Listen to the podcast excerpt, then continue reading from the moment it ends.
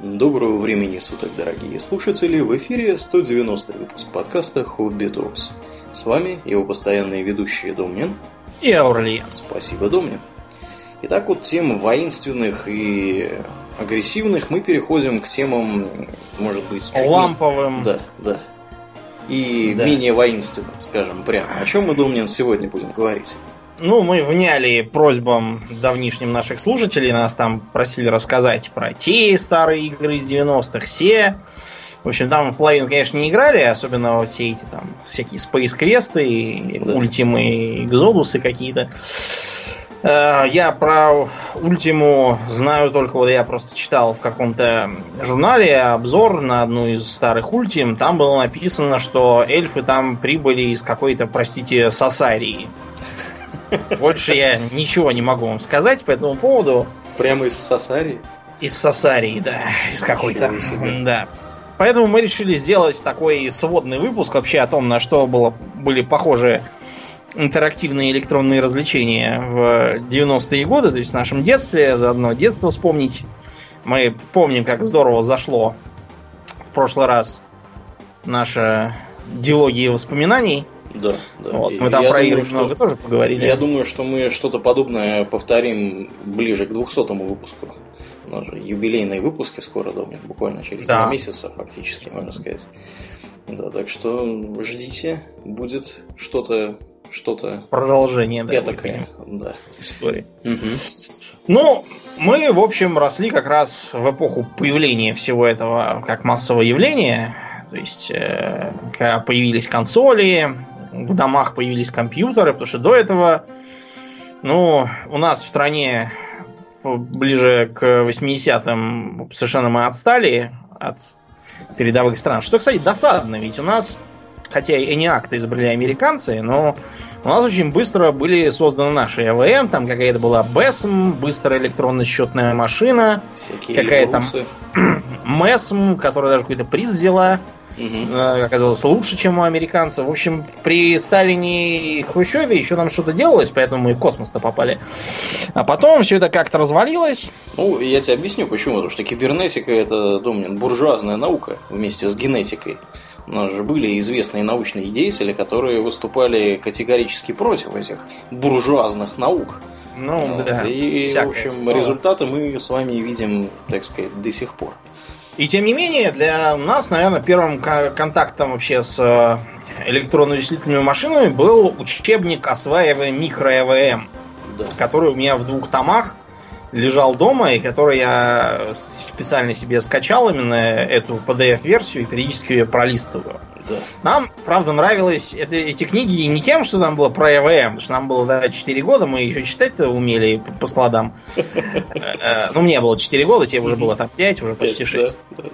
А нам нравилось то, что там все было иллюстрировано очень богато с помощью роботов. То есть там компьютеры олицетворялись роботами, и там было понятно, что роботы там выполняют программу, красят там стену, про, что робот, э, посланный на почту, проламывает кирпичную стенку, потому что ему не дали же команду обойти стенку. Вот он и пошел прямым путем, то есть таким образом пытались бить. А вообще-то это был учебник по э, спектруму, если я ничего не путаю. Ну да, скорее и, всего, да. А второй том был по бейзику тогдашнему. То есть даже не по, не по турбо бейзику или там quick бейзику, который у нас в школах многие проходили, называли его кубасик. Угу. Вот. А именно по, по первоначальному. И компьютеры тогда, если кто не представляет, что такое спектрум, вот представьте себе клавиатуру, да, только не современную тоненькую. Я вот новую опять купил, потому что старую опять чем-то залил, непонятно.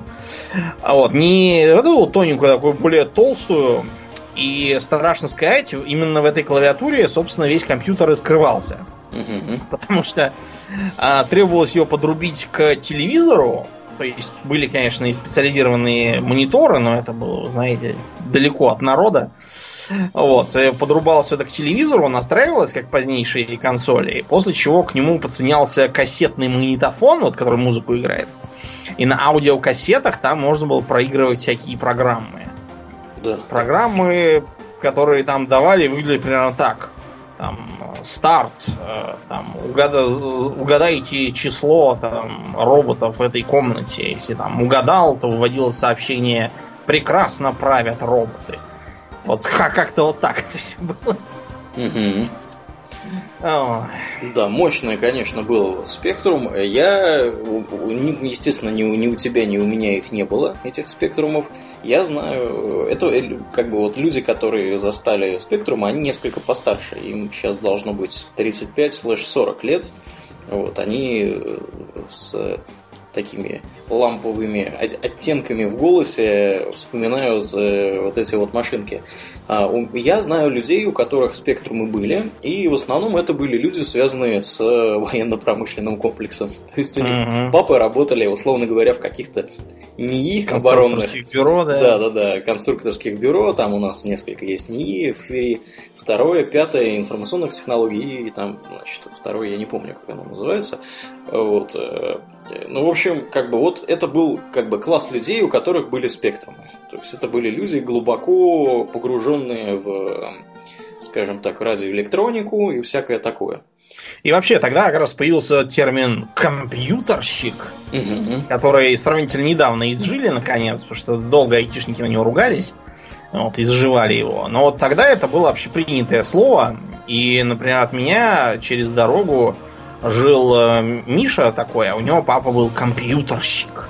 И поэтому Миша, хотя учился он там через пень-колоду, ничего никогда не, не учил, но он э, обладал серьезнейшим авторитетом, потому что он э, разбирался в компах, и это было ну, значительно важнее, чем какая-то там паршивая математика и русский язык. Угу. Вот, да, так что тогда э, был такой Homo Computerus, который во все это был вовлечен. Да, да, да. А, да. Но мы компьютеры заимели поздновато, так же, как и многие другие. И первым прикосновением к тогдашнему игропрому мы обязаны, во-первых, компании Nintendo, а во-вторых, э, армии э, безымянных доблестных китайцев, которые... Тайваньцев тайваньцев, да. Но тай, тай, я тебе скажу, тайваньцы ненавидят, как их называют тайваньцами. Они говорят, мы китайцы. Да, да, да, да. Я а, просто уточнил, откуда они. Да, это тогда еще Китайская Народная Республика не могла похвастать э, настолько развитой способностью все отовсюду передирать и у себя там штамповать. Вот, они тогда еще практиковались на всяких там кроссовках Абибас, в которых рассекали все а до электроники, пока вот только на, на Тайване, там в Гонконге дожили которые взяли японскую консоль Famicom. Это такая характерная для японцев манера сокращать слова. Family Computer имелся Да, да. И под э, маркой Dendy она у нас продавалась чуть ли не на каждом базаре. Да, да, и Причем, вот. да, для понимания, Famicom этот был запущен в Северной Америке осенью 85 -го года. То есть как бы представляете, да, когда? Да, да. Вот. А в Европе он был запущен осенью 86 -го года. А в Россию он попал в виде э, не оригинальной консоли, а именно тайваньского клона, вот этого вот Famicom, э, в 92 году. Вот. И, собственно, в 96-м кончили его продавать. И за это время успели продать по разным оценкам от полутора миллионов до двух миллионов консолей. Это, вообще говоря, и по современным меркам не так мало. И это в одной да. только России, как бы. Вот. Э, ну... Особенно учитывая, какой у нас тогда был мощный рынок. Да. Прям скажем. Это да. Э, ну и, соответственно, первый первое наше знакомство, оно состоялось, Домнин познакомился чуть позже с этой замечательной консолью, вот, а я познакомился чуть раньше, потому что у меня был, когда я пошел в 90 в каком 93-м году э, у нас появилась эта консоль, у моего одноклассника. И мы после школы бежали с другим моим одноклассником значит, к этому приятелю нашему и рубились там в мощную по тем, по тем временам такую современную игру с классной графикой и вообще очень такую невероятно крутую под названием Battle City. Э, также известную в узких кругах, э, широко известную как танчики. Да. Вот. Э, там мы как-то не особо продвигались, там определенное количество миссий, там сколько-то бешеное какое-то их количество. Вот. Мне кажется, мы дальше пятой не проходили никогда.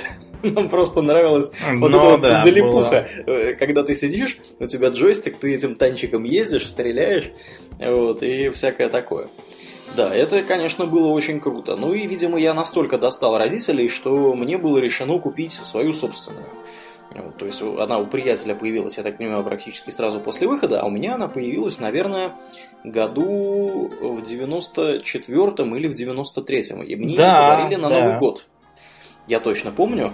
Мы поехали как раз к Домнину э, да, гости. это было как? Значит, мне моя мама говорит, что к нам приедет Аурлиен. Это уже как бы радость до небес, да? Потому что угу. было да, никаких там скайпов, шмайпов, ничего да, не было. Да, все, да. Ничего не все было. вообще не велось либо лицом к лицу, либо путем а, аналоговых сообщений. То есть почты России, которая да. работала, по-моему, еще хуже, чем сейчас. Да, да. Э, да, и это уже было хорошо. Она такая мне говорит. И они, э, значит, приехали на два дня, чтобы купить либо видеомагнитофон, либо Дэнди. Я уже такой думаю, какой видеомагнитофон? Кому нужен никчемный видеомагнитофон? Да, да, да. Дэнди покупают. И вот, значит, приезжаете вы. Да, да. Да, расскажи, Где вы его купили? Мы его купили, по-моему, в Лужниках. Ну, естественно, это все происходило без моего ведома, потому что, как я уже сказал, это был подарок на Новый год. Меня мама не так давно э, раскопала где-то, она перебирала бумаги, там что-то выкидывала, она раскопала письмо Деду Морозу, которое я сочинил по поводу... Подари мне, дедушка, пальтишко, штанишки, варежки. Да, типа, типа, типа того, да. Варежки на почте украли, да. Да, да. Вот, и у меня там было письмо, оно было следующего характера. Дорогой Дед Мороз, там так и так, я такой-то, такой-то. Вел я себя, значит, хорошо, хорошо там учился, все делал как надо. Вот, э, пожалуйста, если тебя это не, не затруднит, подари мне вот эту вот игровую приставку Дэнди. Ее можно купить в магазине таком-то по цене такой-то, в магазине таком-то по цене такой-то. То есть у меня Ну, в общем, вы поняли, он, он, он родился просто таким Да, у меня все было как бы, все для удобства Деда Мороза, где взять. Вот, и почем, как бы там, чтобы Дед Мороз мог э, подсуетиться, все распланировать. Я же говорю, он, он просто всегда мыслил аналитически, еще, наверное, не знал такого слова даже. Вот, ну и да, и радость, конечно, была до небес, когда это консоль внезапно оказалась под елкой. Вот. Но там был нюанс, когда, э, собственно, консоль я эту э, открыл, вот, там она была, как бы, ну, для вам для понимания, да, вот если у кого-то есть PlayStation или Xbox современный, там коробка примерно была такого же размера. То есть здоровенная такая коробка, и в ней был э, пенопластовый, пенопластовое такое вот днище, скажем так, и в нем, собственно, укладывалась сама приставка, джойстики, там еще чего-то, там, значит, от э, сетевой этот кабель. Вот. И прикол в том, что когда мы были в Лужниках у Домнина, ну, покупали в Лужниках эту консоль, когда мы ее пытались достать, мы ее, значит, потянули и там отломили кусок пенопластовой этой коробки. Такой небольшой кусочек, он прямо mm-hmm. выломался, вот мы и тащили, значит, ну, вот так вот, как открыли эту коробку, да, сунули туда руку, стали тащить. Она отломилась, потому что там, ну, как бы она... Ну, потому что там было дрянное качество, начнем да, с да, этого. Да, да, да. Порусила, значит, вот эта вот пенопластовая штука, и она отломилась. И, как бы, я тогда не придал особого значения этому делу, а мне-то сказали, для понимания, да, что мы покупаем не мне ее, мы покупаем, кто-то там нас попросил, значит, Да, причем мне даже сказали, что это покупают какому-то своему соседу, там, да, брату, да, да, свату. Да. Я даже не мог понять, почему этот сосед тут сам не поедет, почему он так гоняет в общем, людей. конспирация. Не, ну почему сосед сам не поедет, там было понятно, потому что как бы дефициты всякие еще были э, свежи в памяти у людей. Вот, и как бы, ну... Ну, понятно, кто-то едет в Москву к родственникам, надо да. уже нагрузить кучей записок. Да, да, да. Привези колбасу, да, водку, да. соль, спички. Именно так. Ну и вот этот кусок пенопласта отломался, открываю я, значит, коробку уже на Новый год, тот же самый отломанный кусок пенопласта. И тогда я понял, для кого была эта консоль. Ну, в общем, а при, приезжаю, да, да расскажи, приезжаю. как мы ее открывали это, собственно, что было. Мы ее, значит, открываем с таким благоговейным трепетом, потому что для я вообще понятия не имел, как это все должно работать как оно подключается к чему. Да. Вот. Мне все это казалось страшным и сложным. В общем, мы э, посмотрели, стали изучать надписи на коробке. Там было написано два турбо-джойстика. Угу вот. Э, и один там был написан, что главный, а второй какой-то там дополнительный. А Аурлиан тут же прихватизировал самый главный. Сказал, что он, он и будет играть. Вот. И там был картридж с игрой. К ним всем прикладывался один картридж. Да. И там А-а-а. был, был первый Чип и Дейл. Слушай, а это был картридж, на котором была одна игра, да? Да, да, да. Окей, окей. Э, там был первый Чип и Дейл. Угу. Значит, там на картинке были Чип и Дейл, которые на каком-то проводе висят над э, подворотней, из которой на них набегают роботы-псы, а они в них кидаются помидорами. А, ну, собственно, самые первые. Да, да, да, да, да. И ты, ты мне тут же заявил, что они там кидаются на самом деле ящиками. Угу. Я не могу понять, какими ящиками и зачем. Я себе представил, знаешь, такие ящики, в которых там яблоки на базаре продаются. Да, я как бы это взял не с пустого места. Я просто в эту игру уже где-то играл. Я так подозреваю, что ее клали в коробку, видимо, всем. Ну, вот, и популярно. я уже ее увидел у кого-то просто и играл в нее. Да, поэтому, ну и в общем, угу. да, мы стали все это ощупывая лапами дожидаться, кому мой отец придет, да. чтобы все это подключать. И стали подключать к телевизору JVC, который у нас был. Вот, поначалу... А как бы для понимания, да, у Домнина тогда очень была продвинутая семья, у них был телевизор JVC, а не какой-то... стенка была. Да, да, да, не какой-то старый советский, там, я не знаю, горизонт или что-то да. еще такое, рубин, не приведи, господи. Черно-белый, да. Черно-белый, да. Нет, там все было сурово, и там пал был, так что... Потому что на всех этих рубинах э, пал не было, был только да, секам, да, поэтому да. Дэнди играли в черно-белом свете. Угу. Ну, в общем, мы стали его дожидаться, он настраивал, там что-то проскакивало моментами на экране, но опять пропадало. Вот. Мы, наконец, дождались, увидели заставку и музычку из э, мультика в мидишном формате и стали играть. Значит, играли мы, просто мы страшно лошили, потому что мы ничего не умели. Управление было, конечно, тогда еще и кривым. Угу. Джойстики эти тоже были не какого качества, поэтому постоянно куда-то падали, убивались. Там нам, чтобы, по-моему, пройти первую где-то пятую часть уровня, нам надо было уже пять раз убиться и начать заново. Да, это, это была невероятная потеха. Я не знаю, сколько времени мы провели с этой игрой. Нас загоняли спать, мы не да, хотели. Да, там спать чуть ли там не с ружьем нас надо было вести, потому мы... Ай, ужас. Там, там причем мы как-то, знаешь, так э, один одного там погнали чистить зубы и все такое, а второй, пока, пока другим занимается, второй играет. Да, Потом да. первого привели обратно, второго забрали, он начал играть. Ужас. Мы добрались до босса. Вот мы добрались до босса, это был финал, так сказать, на нашего... Нет, мы добрались до босса не сразу. Ты, как бы, нужно вот еще что сказать. Мы э, затупили, там же как бы уровень выглядит каким образом. Э, вы бежите слева направо, да, как во всех играх. А потом вверх лезете, А потом нужно да? Лезть вверх, прыгать вверх по какой-то такому по, по столбу. Столб или... Да, да, да, по телеграфному этому столбу. И мы поначалу не врубались, как это делать.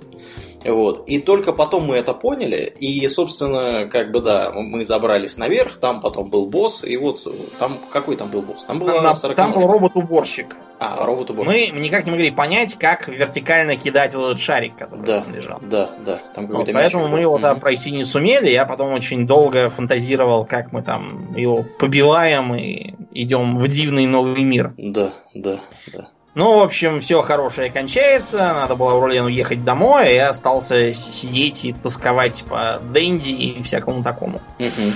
А вот это было начало того, что у меня все интерактивные развлечения ассоциируются с Аурельяном теперь. Стойко, да? Ну, мы ну, с тобой, а... справедливости ради, следует сказать, что мы с тобой вообще поиграли и у меня на даче Зря. немало. Да, было такое. Ну, в общем, а тогда из телевизора как раз эта Дэнди просто лезла со страшной силой. Была ну, реклама. Да. Например, Сегу вот никакую не рекламировали, к примеру. А вот Дэнди рекламировали. А была целая передача, которую спонсировали вот эти вот торгаши, которые распространяли. Там был никто там, а Сергей Супонев, который да. там все это показывал. Угу. А, вот, и показывал бы, наверное, и по сей день, если бы он как-то раз не поехал пьяным кататься по реке на водяных мотоциклах. Вы сами знаете, чем такое обычно заканчивается. Да, да. Вот. Ну и, в общем, мне страшно хотелось тоже иметь Дэнди, но мне вместо Дэнди купили геймбой почему-то. Причем, как назло, к нему прилагалась игра Тетрис, которая, блин, и без того была да. а, абсолютно везде. Везде были вот эти вот китайские тоже да, да. А, поделки. Dedicated э, устройства, скажем да, так. Да, да, с огромными такими пикселями, угу. вот, которые надо было играть либо в какой-нибудь там Тетрис тоже, угу. причем уже та была вот эта вот э, э, мелодия это. Да, а, а это, э, это же песенка-то известная, там еще Некрасова. Да, да, да.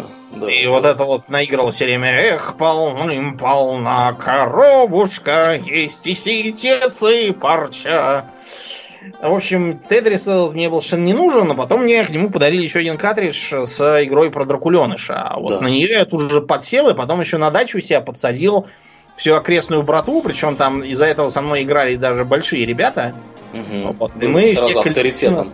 Да, да, да. Мы вот коллективно... Видишь, видишь, видишь, польза-то была в том, что это геймбой, да. а не Дэнди. Потому что ты геймбой мог взял, да. взял с собой, да, и он ребятам во дворе, значит, там на даче, где угодно, и они с тобой дружбаны теперь большие и всякое такое.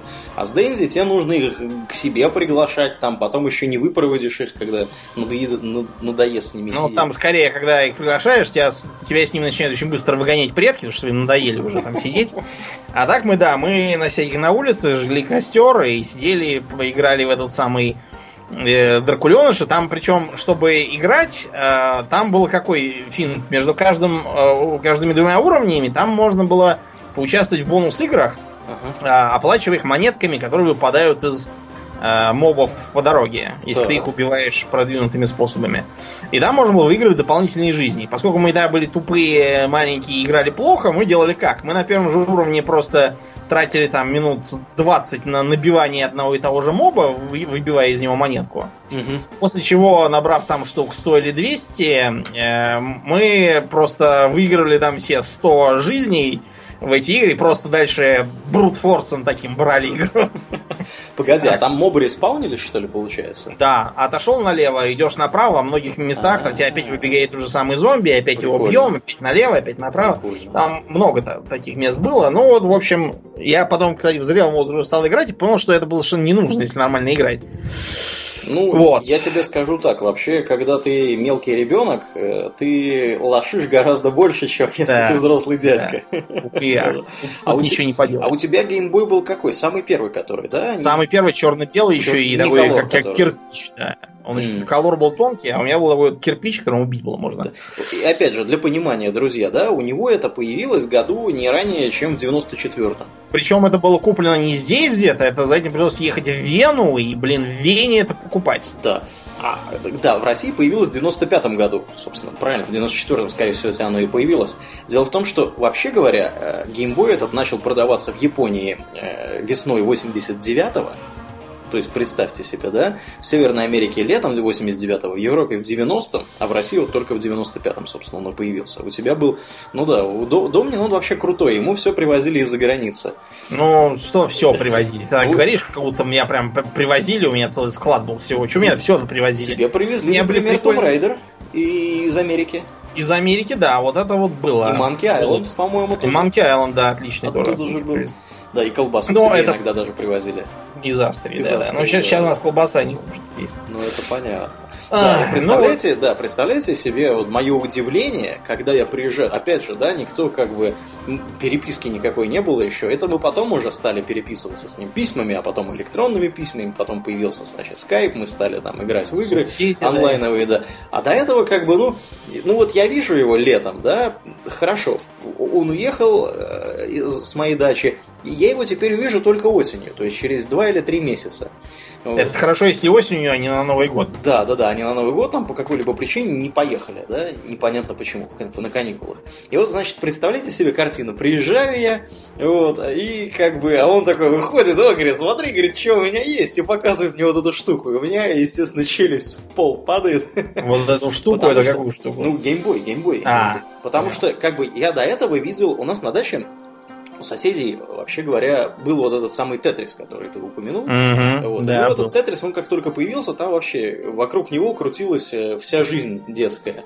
Вот. И мы в него играли вообще постоянно, там проводили время, просто убивали за этим Тетрисом невероятное количество. А тут, и поэтому у меня вот такое вот handheld устройство, да, оно ассоциировалось стойко с Тетрисом.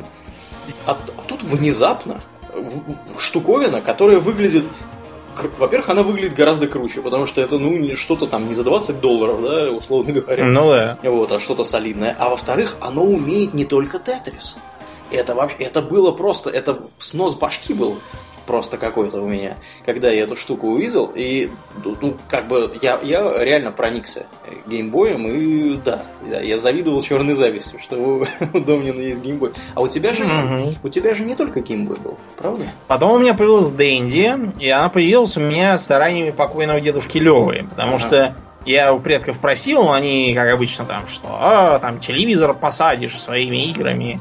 Да. Это вообще была типичная эта отмазка у них. Они все, все предки так говорили, вы телевизор уже весь посадили со своими приставками. Ну, как бы, что отчасти правда, потому что если вы использовали старый телевизор еще советский, у него мог выгорать вот этот вот... Кинескоп. Действительно мог выгорать, но это в основном не потому, что приставки, а потому что телевизор э, строился в те Э, годы, когда предполагалось, что на нем будут смотреть по вечерам телепрограмму «Время» и прогноз погоды да. на завтрашний день. Ну да, да. И по воскресеньям художественный фильм э, «В бой идут одни старики». Mm-hmm. Больше ничего от него как бы и не ожидалось, поэтому такая получалась э, досада. Да, именно ну и, в общем, как-то раз я прихожу домой со школы, и в общем, начинаю там деду жаловаться, что вот, предки не хотят покупать Дэнди, а у всех есть, а у меня нет. Я такой лох по сравнению со всеми. А он говорит, да, ну он, посмотри, что в углу-то лежит. Я туда лезу, там пакет, а в нем Дэнди.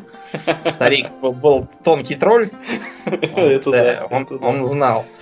Вот, я, и у меня там была игра вот эта вот японская, которую все называли про Робокоп, она на самом деле не про Робокоп, и она у всех была багованная, потому что эти картриджи, опять же, печатались где-то там в Тайване. Она пиратская вот, была копия. Да, она была пиратская, и там были постоянно всякие подставы. Например, была третья часть Черепашек Ниндзя пиратская, и в ней нельзя было убить Шреддера посередине игры. Mm-hmm. Он просто не убивался.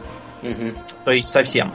Ну и разные другие. Эти картриджи вообще вот я помню, что у меня была одна из один картридж с вторыми черепашками ниндзя, но там были изображены. То есть, понимаешь, сказать, что это не черепашки, я не могу. Это черепашки, в общем. А, но ты знаешь, они выглядят так, как если бы у черепашек ниндзя из вот мультика, который мы любили, mm-hmm. были какие-нибудь троюродные братья из Китайской Народной Республики. Вот. И они были борлевики. А вот, потому что я эту картинку вот глядел, там один был вооружен каким-то бумерангом, причем бумеранг выглядел так, как будто он просто у, не знаю, у угол от стола отломал какого-то фанерного. Другой был с неким мечом китайского образца, его расширяющий к концу. А еще один с луком каким-то, вроде того, который ты в 4 года ко мне привозил, пластиковым. Да, да, да. да. С присосками. И пятый был с каким-то фанерным щитом и почему-то с каменным каким-то томагавком. Причем он почему-то вылезал откуда-то из какой-то подземной норы. Черепашки видимо, жили... да. Это были, да, какие-то какие черепашки вот толкинистые, наверное. В общем, картриджи действительно работали через, через один, и все время в них что-то там было не то, что нарисовано на обложке, или то, но не такое. А общем... Потом Паша, пошла же волна, когда э, стали совать на один картридж несколько игр, более да, одной. более 9 тысяч игр там да, был, причем да. там в основном было где-то игр 5, просто в разных вариациях, под разными названиями. Да, Это да. были в основном игры, где надо, во-первых, с светового пистолета стрелять. Угу, по, по уткам. уткам, и собака на тебя там смотрит, хихикает. Да, какой-то лошара не попал Всякие опять. тоже танчики, какие-то аркадки простенькие, вот там обычно что-то такое было. Серьезно. Ну, да, да, да. С Battle City, например, вот именно так и, так и делали. Там, условно говоря, брали э, разные уровни этого Battle City. Там то, что было написано, там 9000 игр, да, over 9000 да. игр. Э, это на самом деле просто были разные уровни Battle City одного и того же. То есть вы просто могли посмотреть, что там, что там за, за этими пятью уровнями, которые вы не можете пройти. Причем нельзя сказать, что все игры были примитивными, что были такие, в общем, масштабные игры, типа вот э, тех же Battletoads. Ну ладно, Battletoads как бы оригинал, он из-за, во-первых, багности, а во-вторых, из-за ужасного имбаланса. Там такая зубодробительная сложность, что там надо, мне кажется, больным быть, чтобы это все пройти. А вот у нас была э, вторая часть, где она была кроссовер с двойным драконом. И там было просто а адски классно. Я даже вот надо будет перепройти на эмуляторе. Потому что там было довольно, довольно много приемов было. Причем они были красочные, зависящие от э, места действия. Вот, там были интересные боссы. Один прыгает, другой из автомата стреляет.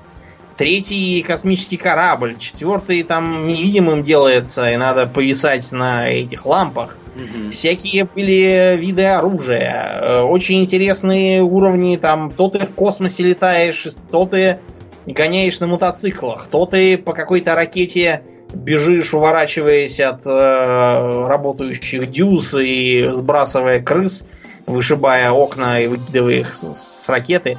В общем, было ого-го, причем еще такая графика там чуть ли не псевдо-трехмерная, она да, так довольно неплохо имитировала. И казалось, что оно все, в общем, объемное, просто вид статичный. Это был вообще верх реализма. Да, да. И это... Мы немало часов в этот Battle To за Double Dragon э, провели. Э, и как-то как, каким-то летом уже в августе, под конец, так сказать, пребывания дома у меня в гостях, мы даже ее умудрились пройти. Пройти, да. Каким-то это было чудом. Каким-то чудом. А, последний, на последней жизни там эту черную королеву убил ударом с разбега. Да, да. И она, наконец, сгорела. И, и это было прям большое достижение, потому да. что, потому что, ну, как бы, да, это, это было вообще... Мы, мы обрадовались так, как, я не знаю, как если бы этот чертов пионер-лагерь провалился сквозь землю, угу. вот, наверное, и тогда мы не были бы больше рады. Да, а вот да. какие тебе игры запомнились вообще? Во что ты играл? Э, Значит, на... я любил, во-первых, битэмапы, всякие вот эти вот двойные драконы, отдельные mm-hmm. двойные драконы. Потом у тебя была игра Mighty Final Fight, где было интересно то, что, во-первых, много приемов, а во-вторых, три разных персонажа. Точно, точно. Разных по характеристикам. А, потом мне, нравились, мне нравились, ну, все, я думаю, играли в контру, и ты тоже играл в контру, да, мы да. все любили это.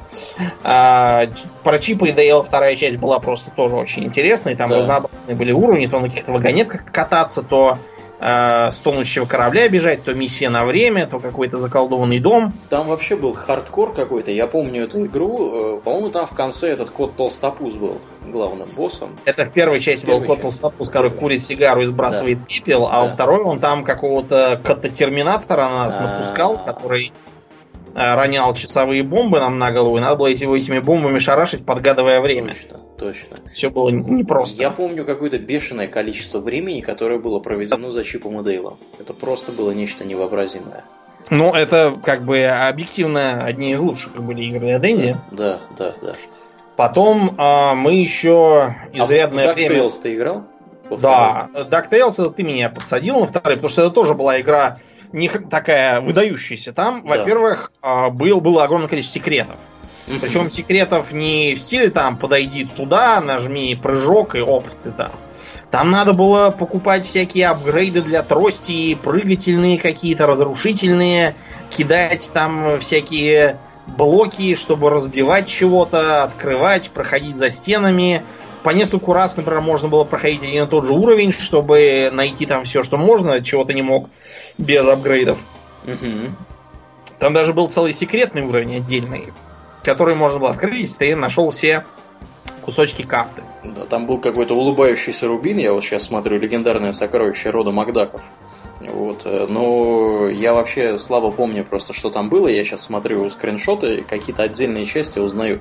Там был какой-то магазин даже, что-то можно было да, покупать. Да, между уровнями, причем все эти вот рубины и золото, которые собираешь, это надо было не просто так, а между уровнями покупать апгрейды жизни новые, восстановление там здоровья, прибавление здоровья. Сейф смысле, там надо было покупать да. одним из первых, потому что если ты что-то напортачил и помер, то бабки твои обнулялись, а в сейфе они не обнулялись. Да, да, да, да. В общем, это было... Причем уровни такие разнообразные. Один mm-hmm. там какой-то там остров Пасхи, другой там Египет с кучей тайников, третий там этот замок страшный. В общем, очень-очень интересно было. Я да, жалею, что даже... Ага, да первую часть только, так сказать, переиздали на компах, а вторую что-то не чешутся. Да. Вот там даже, там даже механики, по-моему, различались, то есть разные уровни надо было немножко по-разному да, проходить. Да, был, вот, я помню, там где-то нужно было, какой-то очень геморройный был, где нужно было прыгать, значит, на крюках на каких-то повисать, повисать этой трости да, да, да, через какие-то подземелья.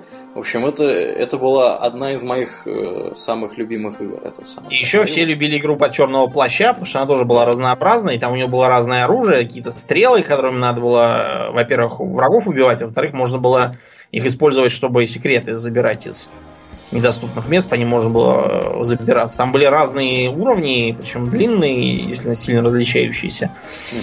Я ее, по-моему, даже на эмуляторе, по-моему, последнего босса так и не одолел, потому что он там, как говорится, совсем жесткий. Но, в общем, ее там все любили, она была красочная, красивая. Еще была... Что у нас там еще было из... Элита, оказывается, была для Дэнди. Да! Представляешь? Я, я вообще в шоке просто. Да, чего только не было для Дэнди. Еще была игра Tiny Toon, где надо было играть за вот этих вот а, младшее поколение э, Warner Bros. А, героев. Точно. Я даже, я даже специально спустя много лет нашел этот мультик и посмотрел его, чтобы понять, что за черт там вообще происходил. Оказывается, по сюжету там просто решили нарисовать более младшее поколение к Багзу Банни, да, Фидаку и всем остальным. Вот эти вот все персонажи, это их как бы ученики. И по сюжету мультсериала они у них проходят там типа стажировку. Вот, поэтому он называется.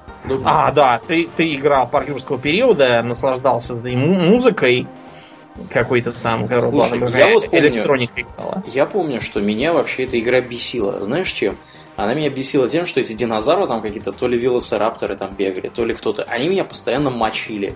И я играл в эту игру. Я меня... постоянно мочил босс тиранозавр. А может быть, мочил. может быть. Но я помню, что меня, меня прям холодный пот у меня по спине лился, когда я играл в эту игру, потому что я боялся, что сейчас откуда-нибудь выскочат Там твари. был такой, да, велосираптор, который выбегал внезапно. Угу, вот. угу. Он, он прямо... был как бы один из трех основных видов противников. Да. Да. Да, там было, конечно, будь здоров, тоже интересно. Ну, в общем, была консоль, конечно, славная. Несмотря на свои технические ограничения, она выжимала из них все, чего только можно. Да, как, как ни странно, мы не играли, по-моему, ни в какой из Марио, хотя он был. А, нет, у нас был один Марио, был причем Марио. он тоже был какой-то до невозможности замороченный. Мы Например, там нашли экспериментальным путем способ со второго уровня попасть, по-моему, на шестой. А-а-а. Потому что, помнишь, у нас была, где еще играть можно было за принцессу, мы за нее играем, что она умеет парить. А-а-а. И она все время еще так, когда командуешь присесть, она так садилась, как будто она помочиться собралась. Во-во-во, вот. что такое я припоминаю, да, да. Вот, вот в этом и играли. Как раз. У нас был вот такой вот Марио.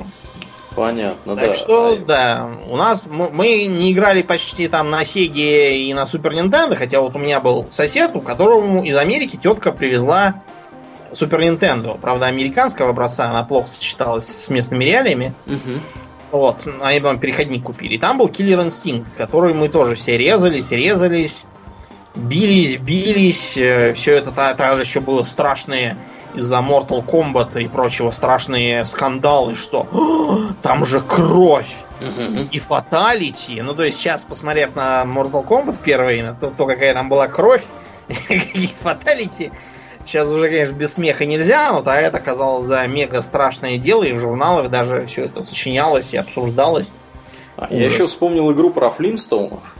Да, была единственная игра про Флинстону, где можно было переключаться между Фредом и Барни. Да, да, да, да. И, и там Фред была... Э, лупил дубинкой, причем он мог с размаху бить, а еще он мог подтягиваться на утесах.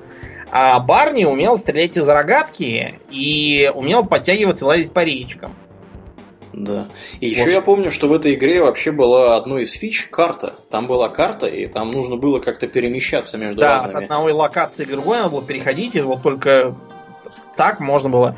Угу. Потому что там были всякие необязательные моменты, типа игры в хоккей. Во-во-во, меня игры это бесило. Баскетбол. Меня вот баскетбол и хоккей меня просто бесили, причем, по-моему, меня даже больше бесил хоккей, чем баскетбол. И у меня плохо получалось э, играть в эти штуки, и хоккей там был уже где-то такой. Он был не, не в самом начале игры, а уже ближе, я не знаю, к середине или к концу. Я до него редко доходил, у меня плохо в него получалось играть, потому что я до него редко доходил. Вот. И он меня прям бесил невероятно. Я вот ненавидел этот э, уровень, где хоккей нужно было играть. А. Да, но это, это была такая игра. Я ее мощная. потом прошел на эмуляторе, я подписываю, действительно была классная вещь. Угу, угу. Ну а, в общем, Nintendo наше большое человеческое спасибо за наше счастливое детство. Да, это так да. Что... Бешеное количество и, и про черепашек ниндзя куча игр было каких-то. Да, да, да. У тебя была любимая первая часть, где надо было между ними переключаться, если одного из них ранят. Э. Если убьют, там на двух уровнях можно было найти убиенного. Э. И второй уровень еще там был гадский абсолютно, потому что там надо было прыгнуть в воду, и в воде с кривым еще управлением найти все мины за определенное ага. время. И там люди либо не успевали и получался game over, либо там была хитрость. Одну черепашку, найдя почти все мины, mm-hmm. если не успеваешь, надо было загнать в водоросли и убить. Mm-hmm. А когда ты второй пойдешь, то мины будут все разряжены, кроме одной, а таймер-то обнулится. Точно. Вот такая была хитрость. А убитую черепашку там на четвертом уровне можно было выручить. Э, да, выручить в одном, в одном из мест. В общем, да, была интересна. Вторая часть была скорее такой битамап, потому что там была изометрическая проекция, можно было играть вдвоем, люди очень любили играть вдвоем, лупить этих mm-hmm. набегающих с всех сторон фут-солдат. Вот, и в конце плеваться от того, что Шреддер, сволочь, двоится, и надо постоянно бить того, который настоящий, потому что если убить того, который не настоящий, он причем еще убивается очень быстро, вот, то он опять раздвоится, и все по новой. Так что -то там было, там было конечно, долго и хардкорно тоже. Да, Но да, да. А еще, еще же была версия, где они бились, она называлась Teenage Mutant Ninja Да, это был такой файтинг. Угу. Там было четыре черепашки с почти одинаковыми всем. И был еще Кейси, бившийся клюшкой. Какой-то неведомый э, динозавр. Черт знает, откуда он взялся. Я в упор не помню ничего такого ни в комиксах, ни в мультиках.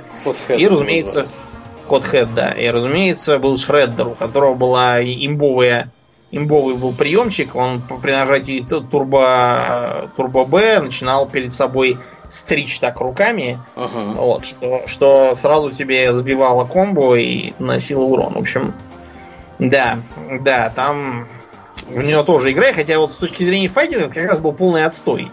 Там никаких особых приемов, ничего нету. Четыре да, персонажа да. почти одинаковые. Угу. И тем не менее, а. я помню, я со своими друзьями регулярно зависал в этой, в этой игре. Они приходили ко мне в гости и играли мы у меня. Вот ты сказал, что картриджи были длинные, длинные не, не картриджи, а джойстики были длинные. Я, я тебе вот что скажу на это. У меня джойстики, которые были мои, они э, перестали работать, мне кажется, лет через 6 после покупки этой самой приставки. Mm-hmm. Вот. А вот, например, два джойстика, которые у меня есть для PlayStation, они хрустят уже сейчас. Ну, один, точнее, из них хрустит в руках, а второй нет. Я не знаю, какой из них. Тот, который шел в комплекте, или тот, который я купил отдельно. Меня бесит просто невероятно. Те проработали много лет. Только потом второй из них, по-моему, стал... У него стали барахлить, да. барахлить кнопки, они стали плохо... Их нужно было прям очень сильно нажимать. У меня мозоль была на большом пальце э, от нажимания этих кнопок бешеного. Вот, так что да, да. А потом э, у моего соседа по даче, у одного, у него появилась, ты не поверишь, у него появилась Sega Mega Drive. И да. я пришел как-то раз к нему в гости, а он сидит, э, значит, играет, э, он играет в какую-то игру, где, ты не поверишь, какой-то вертолет летает по карте, делает чего-то, какие-то, кого-то бомбит, там, в кого-то Какой-то, да, был Jungle Strike, там что-то такое вот. было. И это было вообще, это, ну, выглядело это гораздо богаче, ну, сами понимаете, да, 30 16 бит все-таки, да. Или она 16 была? 16? Да, 13, 13, да, 16 бит, 32 это уже потом все эти пошли. Потом, да-да-да. Вот, да. и выглядело это, это выглядело гораздо, гораздо богаче, гораздо более реалистично, и у меня просто вот тоже вот это вот выпало, выпало, я тут руками размахивал и выдернул э, наушники даже, пока показывал, как у меня челюсть падала на пол. Вот. Так что да, да, это было что-то с чем-то. Да, это было великое время, но, как и всякое время, оно должно было подойти к концу. Угу.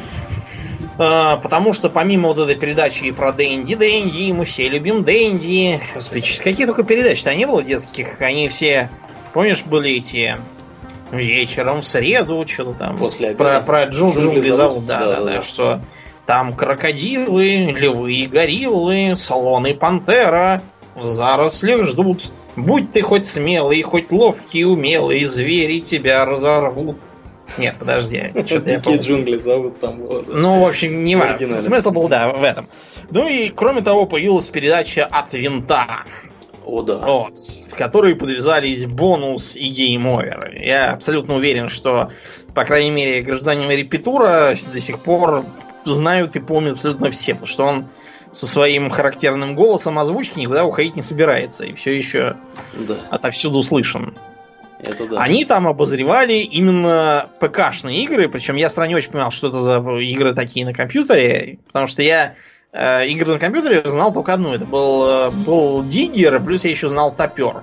И, и Элли Кэт. Я, кстати, недавно даже Элли Кэт достал и даже немного поиграл. Mm-hmm поностальгировал. В общем, а тут, значит, мне показывают что? Мне говорят, что в этой игре нужно э, выбрать одного из трех персонажей, воина, волшебника или священника. И, значит, воин э, бьет врагов оружием, волшебник поражает их магией, а священник э, что-то там обращается к ним с проповедями, что, впрочем, ему не удается. И, значит, показывают мне, как, ну, типа, вид от первого лица, и какой-то палец и избивают каких-то двуголовых мобов и каким-то молниями их пуляют. Я такой думаю, охренеть, какой реализм.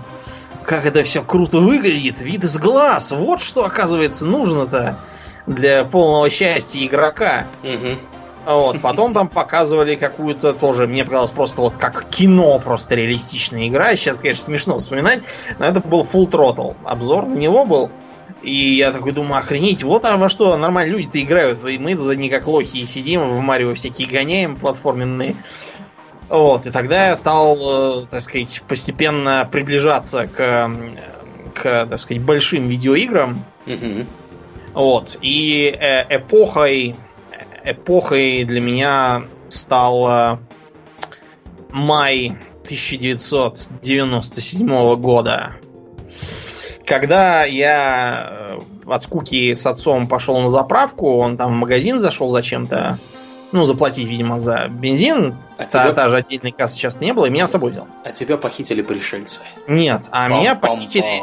Меня похитили. Меня похитил игражур. Так. Потому что я с ним пошел, а там на кассе были журналы, я вижу игра, журнал называется Страна игр, и на обложке какие-то, какой-то танк куда-то едет. И я такой думаю, ух ты, игр. Вот оно, вот оно то, что мне нужно. И упросил его купить этот журнал. Вот если бы мой отец знал, чем обернется это, это невинная, невинная просьба. покупка, да. Он бы, не знаю, он бы там всю эту бензоправку, наверное, Спалил взорвал бы сразу. Вот, и, и с безумным хохотом танцевал бы вокруг и кричал «Гори, гори!», пока бы его не забрали санитары.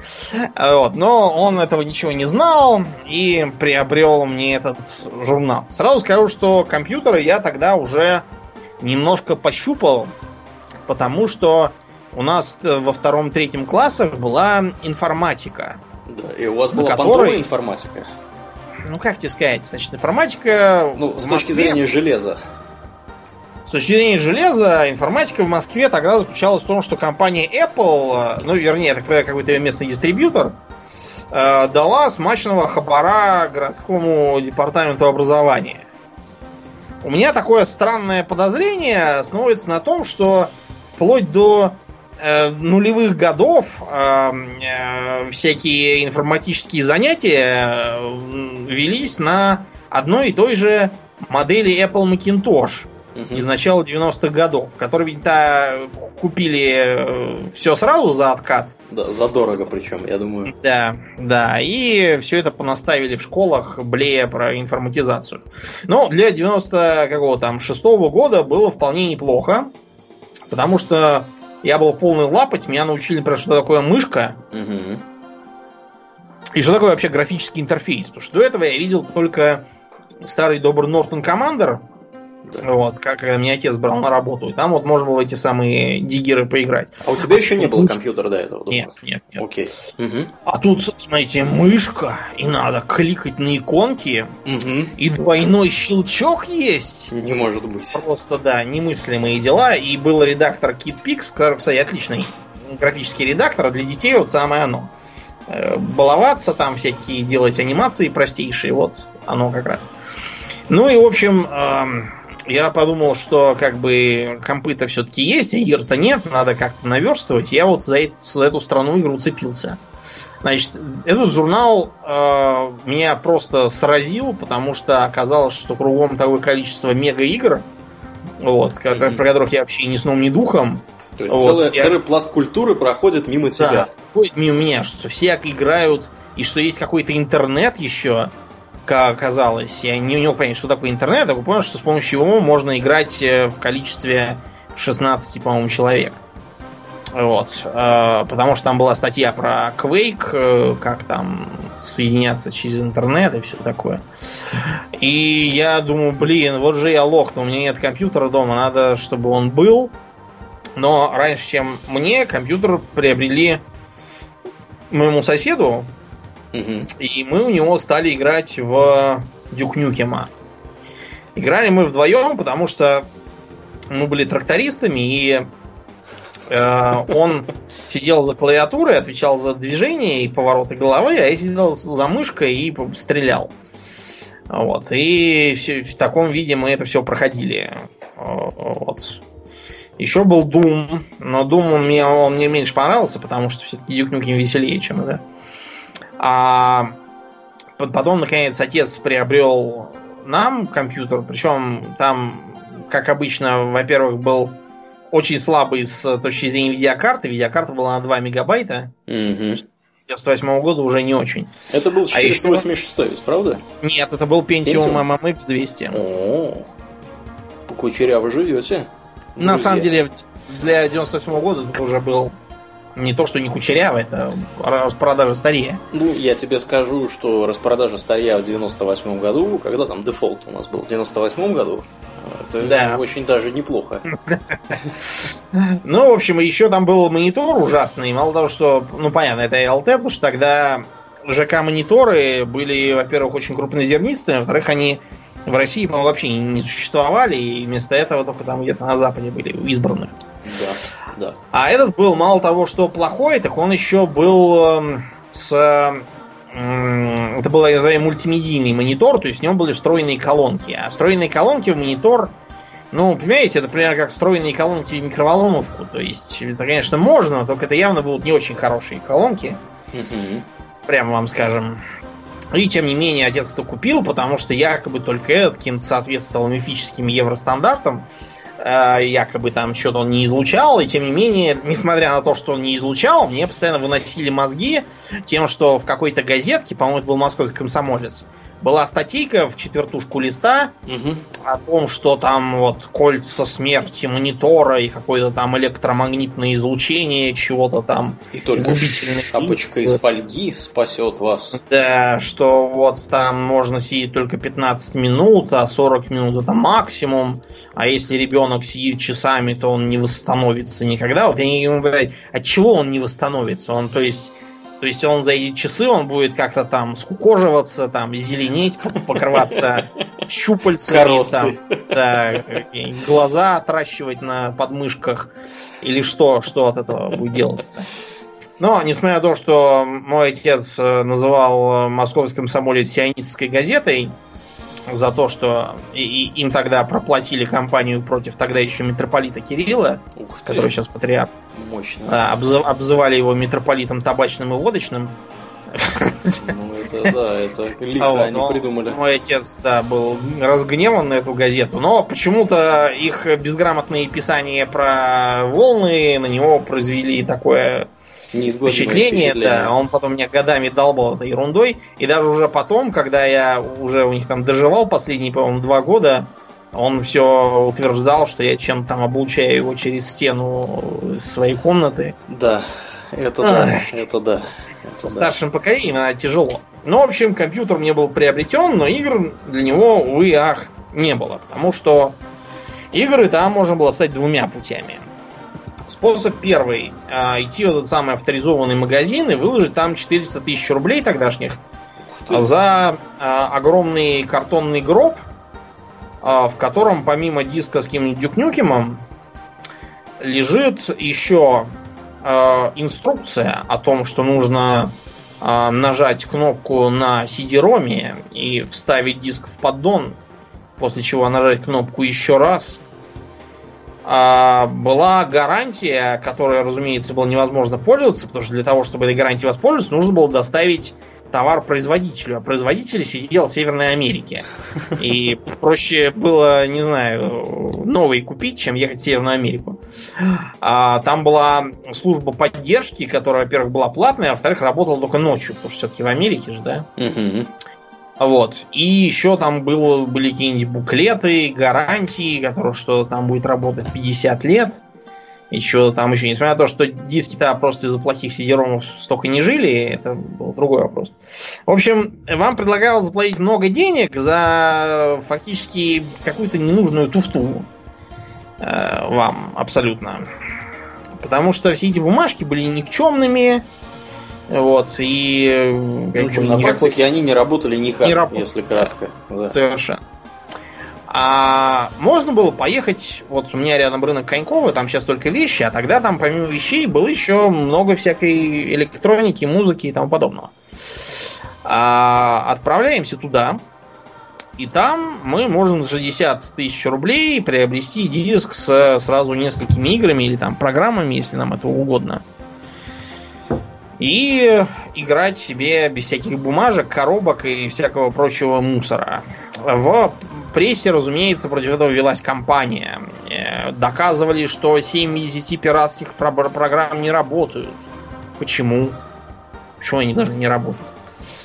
А, что они все заражены вирусами. Но это, видимо, темный народ. Он думал, что пиратские программы их там делают где-нибудь там в подвале в антисанитарии, угу. и там от этого вирусы могут завестись. Так что народ был темен и не понимал. Вот. Разумеется, все это работало нормально, и было наиболее разумно покупать именно там. И там мы приобрели, кстати, для моего соседа игру KKND, которая была первой, наверное, стратегией, которую я видел, и я ее очень хотел, потому что в этом самом журнале, который я приобрел и читал, угу. там как раз было, был небольшой обзор KND, который мне очень понравился. Вот. Игра, правда, зубодробительно сложная. Э, мы чуть потом объясним, почему тогда все так было странно. Вот. Но я, например, даже в зрелом возрасте два раза за нее брался, и оба раза там дошел, по-моему, до предпоследней миссии за мутантов. Я не раз дошел, дальше уже я решил плюнуть. Потому что там, ну, нереально в это играть абсолютно. И потом отец поехал в Америку и привез оттуда две вот эти вот картонные коробки. В одной был первый Tomb Raider, угу. а второй третий Monkey Island. Да, причем Tomb Raider, я вот как сейчас помню эту коробку, она здоровенная, такая вот в форме э, усеченного конуса, да, да, ну или трапеции, да, да, да. Вот. И э, прям в ней книжица даже какая-то была, мне кажется. Не, во-первых, была книжица по собственной игре, угу. объясняющая, что вообще за чертовщина там происходит, потому что тогдашние игры ничего не объясняли, за редкими исключениями. А во-вторых, там был буклет вообще на другие игры издательства Эйдос тогдашнего. Угу. Вот, э, можно было тоже почитать. И мы стали играть в Tomb Raider. Значит, играли мы без звука, потому что мы не смогли его наладить, потому что со звуком были проблемы, вот даже были звуковые карты. Да-да-да. И нужно было обязательно, когда устанавливаешь игру, выбирать там какой-нибудь саунд-бластер. Вот, все в этом путались, выбирали не то и играли через раз без звука. Угу.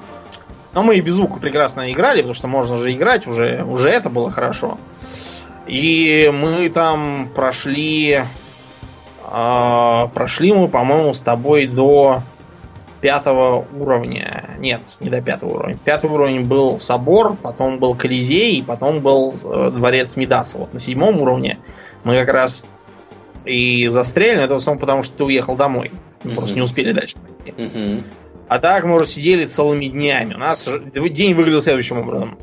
А, я там просыпаюсь в 7 утра от того, что меня толкает в бок Аурлиен, потому что он уже проснулся, сполоснул физиономию и сел за комп. Значит, э, я тоже там чуть-чуть полежав еще, потому что я не могу так вставать, как, как он. Тоже иду умываюсь, одеваюсь и сажусь с ним, пока не проснулись домашние. Значит, мы часа два можем поиграть, потом они закопошились, все выбежали. Вот, и мои братья тоже начинают бегать. И, в общем, нас, нас тут же выгоняют э, гулять.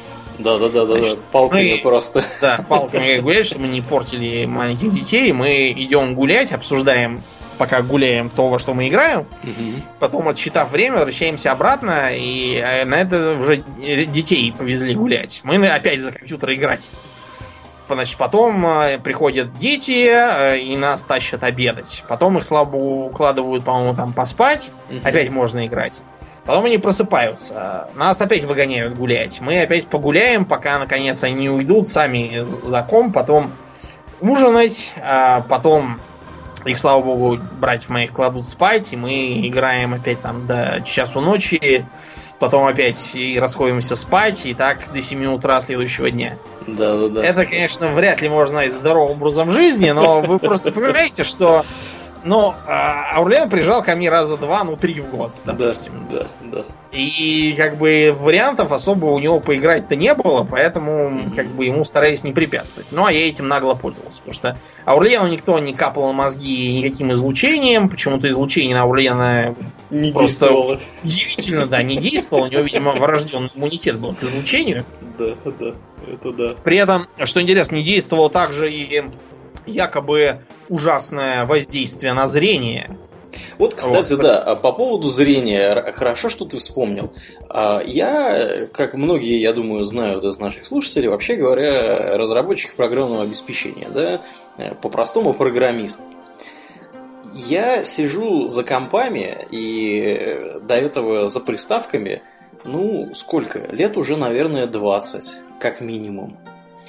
И зрение мое за все это время уменьшилось. Вот у меня как бы правый глаз видит традиционно плохо, левый глаз видит хорошо. Левый глаз у меня видел единицу, сейчас он стал немножко близоруким, видит там из 10 строчек 9.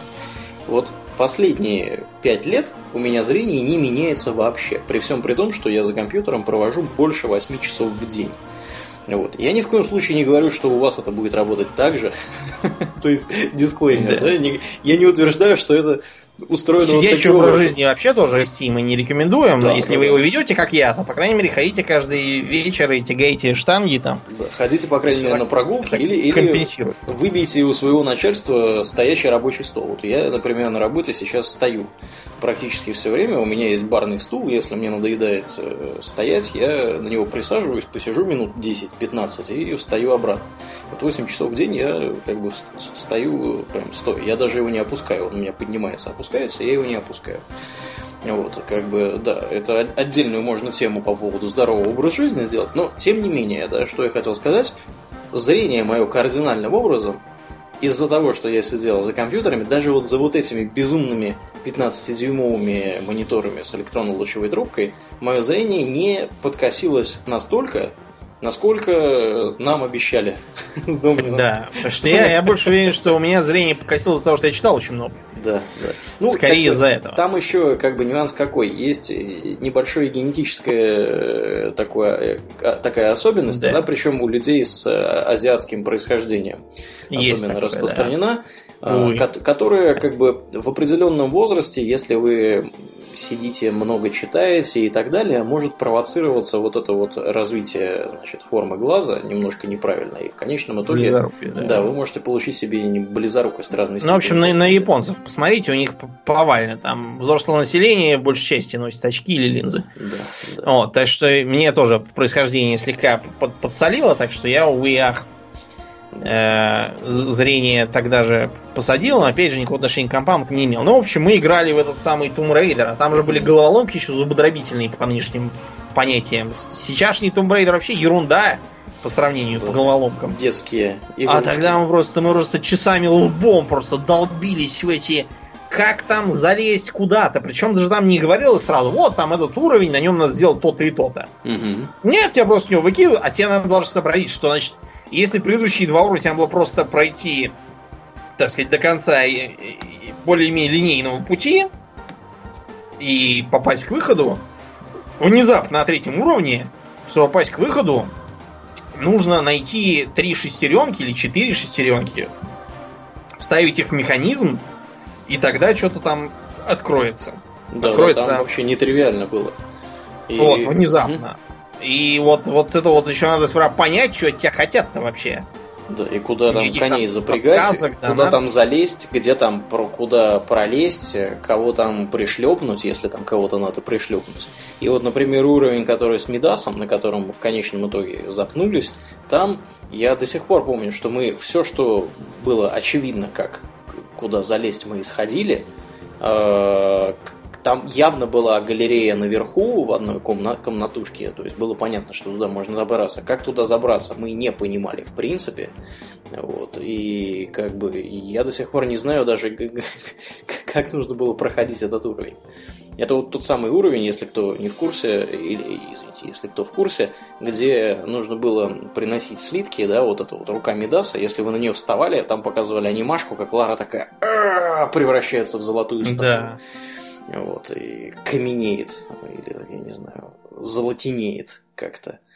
Мы как вот не смогли понять, там уже потом мы, я где-то читал в журнале, как этот уровень проходить, и все равно ни хрена не понял. Да, да. В общем, это, это было, конечно, трудно.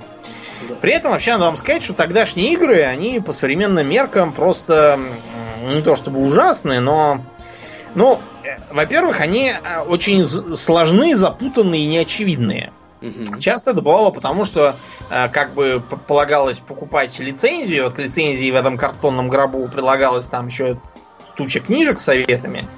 Вот это вот, э, как, как вариант можно было. Uh-huh. А, а было и так, что просто, ну, предполагалось, что играть в это будут бородатые гики, а они как-нибудь там сообразят. В том же самом Хексоне, например, было следующим образом. Нажимаешь кнопку, она открывает уровень, э, не, не уровень, а дверь на два уровня вперед. Mm-hmm. То есть э, вот, вот так. Или, например, там был момент, где выход с уровня находится, если прыгнуть в пропасть, потому что там, оказывается, внизу пропасть и телепорт. Mm. И ты в него упадешь. А как это понять, черт его знает.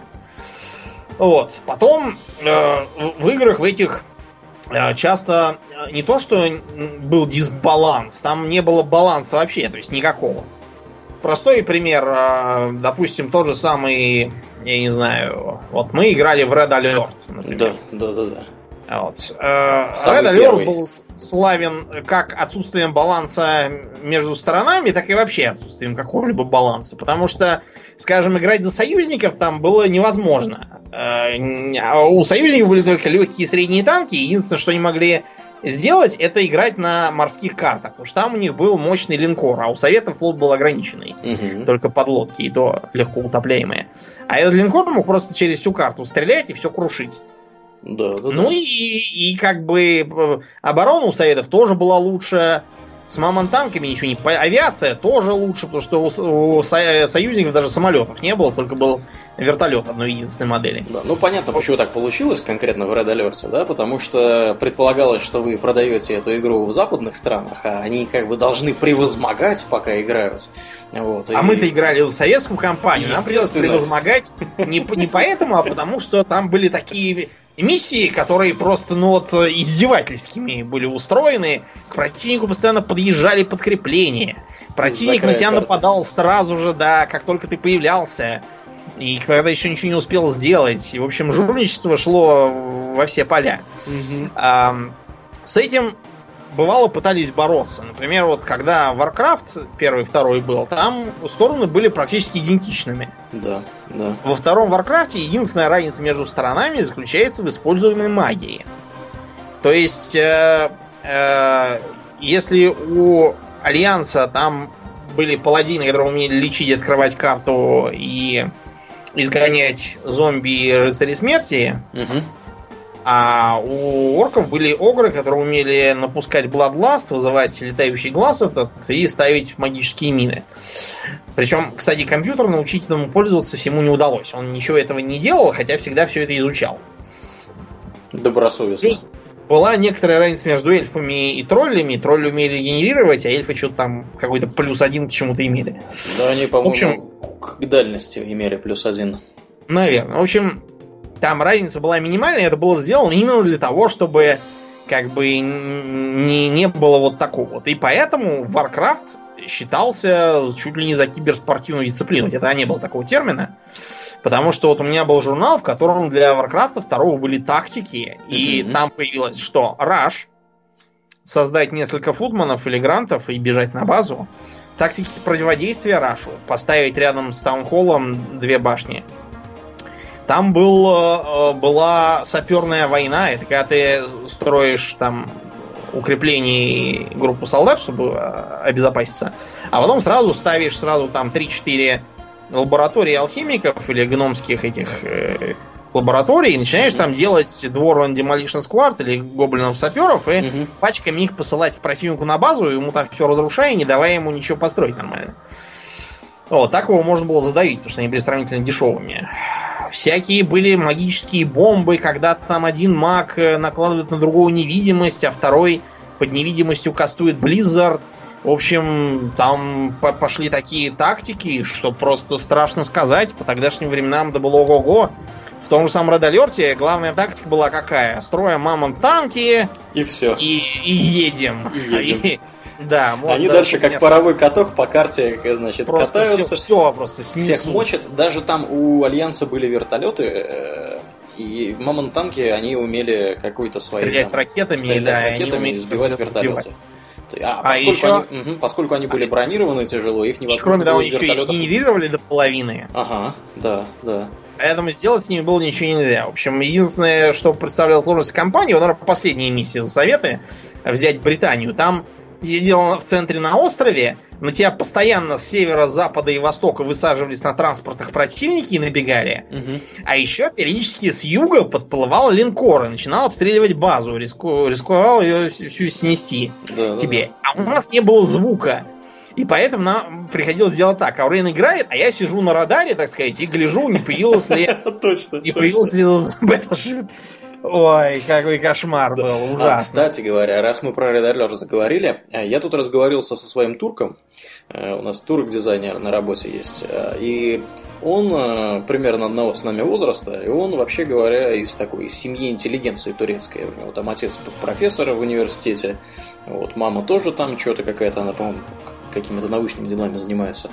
Вот, и э, он мне ни с того ни с сего, я не знаю, то ли мы как-то с ним обмолвились до этого, то ли что-то. Он мне стал рассказывать, значит, что-то про Red Alert, причем именно про первый.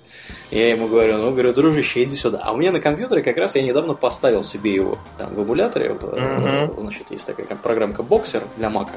Вот, она умеет запускать все вот эти вот игры, которые досовские. Я ему говорю, о, говорю, смотри, чувак, смотри, запустил ему там скирмиш. Он, он вообще там просто был счастлив невероятно. Я его научил, как этот боксер поставить, где там искать этот. Ну, при всем при том, что у меня вообще Red Alert этот куплен в Стиме, если мне не изменяет память. У меня, у меня вообще на самом деле все куплено в Стиме, во что я там практически все, во что я играл в детстве.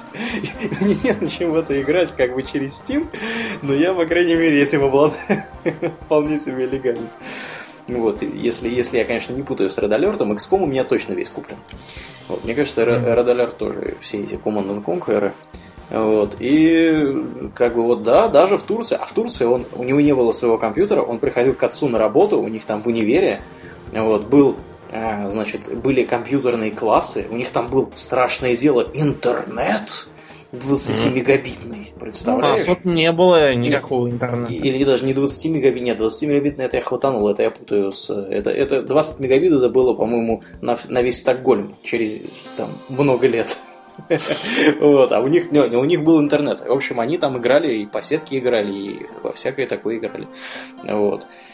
Так что да, да, да. И мы играли действительно в Red Alert, мы играли довольно много. Потом у нас XCOM появился. Да, у нас жизни. был XCOM. Значит, XCOM появился у нас, дело что были такие а, сборники, ну не 9 тысяч игр, как для Дэнди, но там было игр, ну, штук 15, наверное, верных. Это уже на дисках Alert... было, да?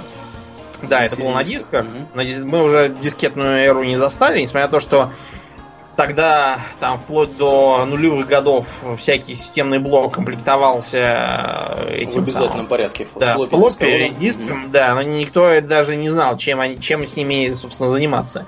С этими флоппи дисками. Ну, я тебе скажу, я в универе даже, по-моему, первый, первый курс проучился флоппи дисками, носил программы в универ э, показывать, а потом уже у меня флешка появилась, и я стал все на флешке носить. Ну, то есть он из каменного века прыгнул сразу там. Да, да, да, да, да, да, да, В Короче, да, мы все это на дисках было. Причем на дисках все это было, опять же, на пиратских.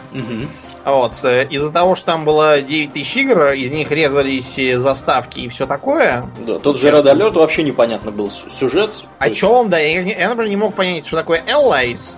Да. И почему а мы с ними воюем, но поскольку мы вроде, вроде как там написано, что советы, ну, значит, мы кого-то бьем правильно. Красный флаг, написано Совет, да. чего-то ну, там. Знаете, да. Наши ребята. Надо их бить, стало быть. Противников этих товарищей. Да. Вот. А был вот у нас еще диск с цивилизацией разным таким, и с XCOM тоже. Да. И как там... И в общем... Да-да-да, я вот до сих пор помню этот рассказ Домнина, когда он мне рассказывал про то, как он познакомился с XCOM. Значит, они играли со своим другом, и у них там поставили они базу, там что-то вообще... Господи, он мне доконает каким-нибудь этим. Не, ну, не, ну. Не поняли, не поняли там как чего, и в общем, дальше картина маслом. Он говорит, прилетело, представляешь, мы поставили базу, начали играть, все, короче, время идет, и прилетает НЛО.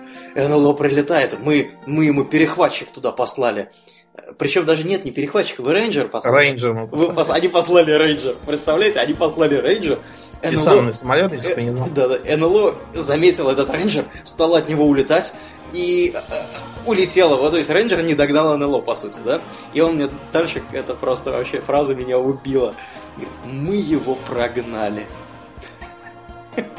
Да, но мы не очень понимаем. Но, справедливости ради, а, понимаете, странно то, что мы вообще что-то поняли в этой игре. Потому что да. это сейчас вы там чтобы начать что-то играть, вам надо обязательно там...